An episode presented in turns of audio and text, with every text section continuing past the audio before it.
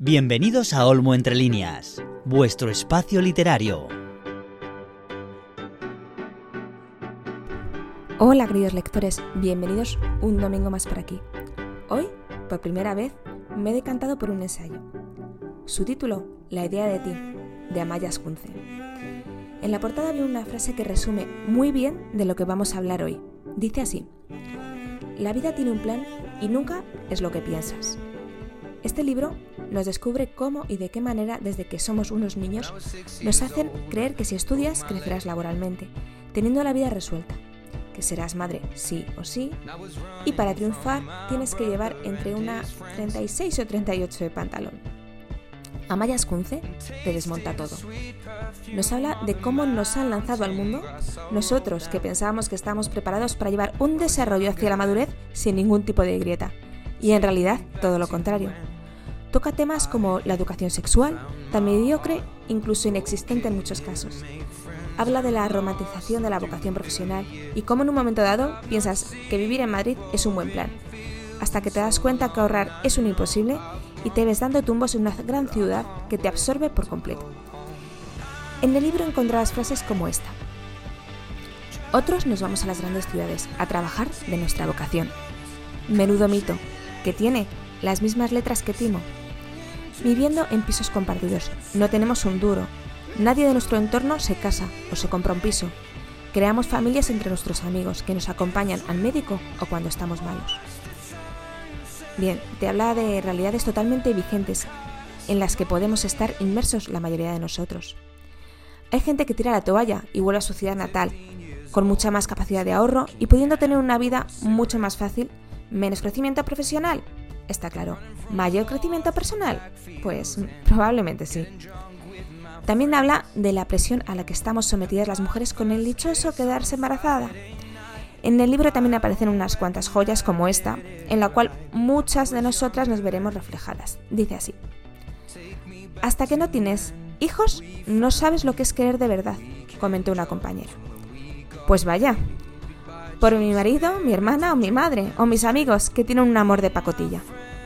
Por no hablar que también hay lindezas como decir, pobrecito, que un hijo único sufre muchísimo.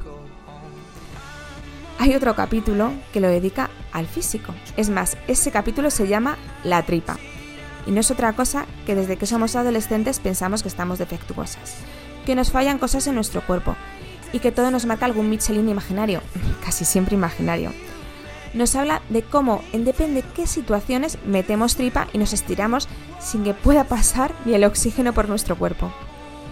Y después de dejar claro que maltratamos de forma desmesurada nuestro cuerpo, comienza la parte más dura de esta lectura. No es otra que una peregrinación para poder quedarse embarazada. Porque estamos absolutamente desinformadas.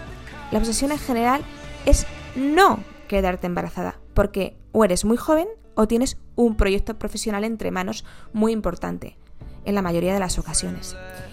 Pero nadie te dice mm, que hay muchas mujeres, incluso mujeres bastante jóvenes, que no les resulta fácil quedarse embarazadas, que tienen que recurrir a tratamientos de fertilidad y que en muchas ocasiones no da resultado. Mujeres que desean con tanta fuerza quedarse embarazadas que llegan a estar probando tratamientos durante muchos años y mes tras mes le sigue bajando el periodo. Algunas lo consiguen, otras acaban tan agotadas física y psicológicamente que lo dejan por imposible. Y esto no hace otra cosa que pensar que algo está mal, algo es defectuoso y así cargando con todo el peso, otra vez volviendo a la dichosa culpa. Seguimos con otra frase del libro bastante aclaratoria que dice así. Estaba embarazada, no era un milagro, era ciencia, dinero y suerte.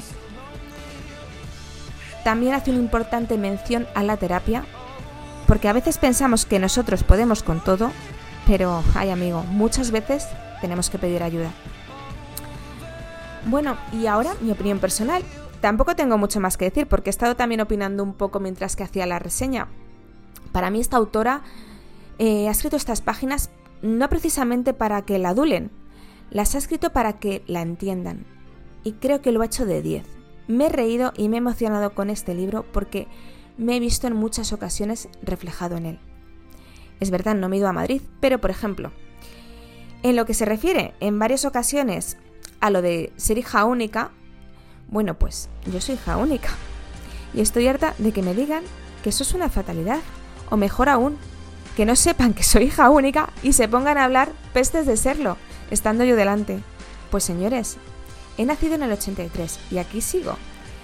Siendo feliz e infeliz según la época que toque, como todo el mundo, independientemente de tener hermanos o no. Es más, conozco familias con muchos hermanos que no son más felices por ello.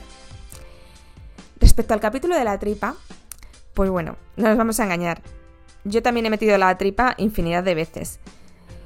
He guardado vaqueros y vestidos en el armario durante cuatro temporadas por si volvía a ponerme como antes.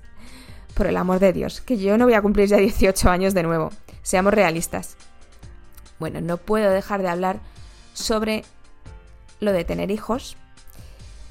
La gente es bocazas por naturaleza. La gente suele dar su opinión sin que, sin que tú se la pidas.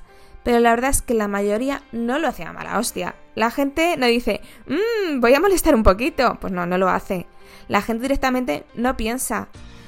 Pero a veces acabas hasta las narices. Nadie sabe qué te, te, está pasando. Puede haber tenido un cáncer de ovarios, puedes no ser fértil, puedes estar tratándote para poder conseguirlo. Puede que en ese momento estés divorciándote y lo menos que te apetece es ponerte a tener un hijo. O, simplemente, decides no traer a este mundo un niño.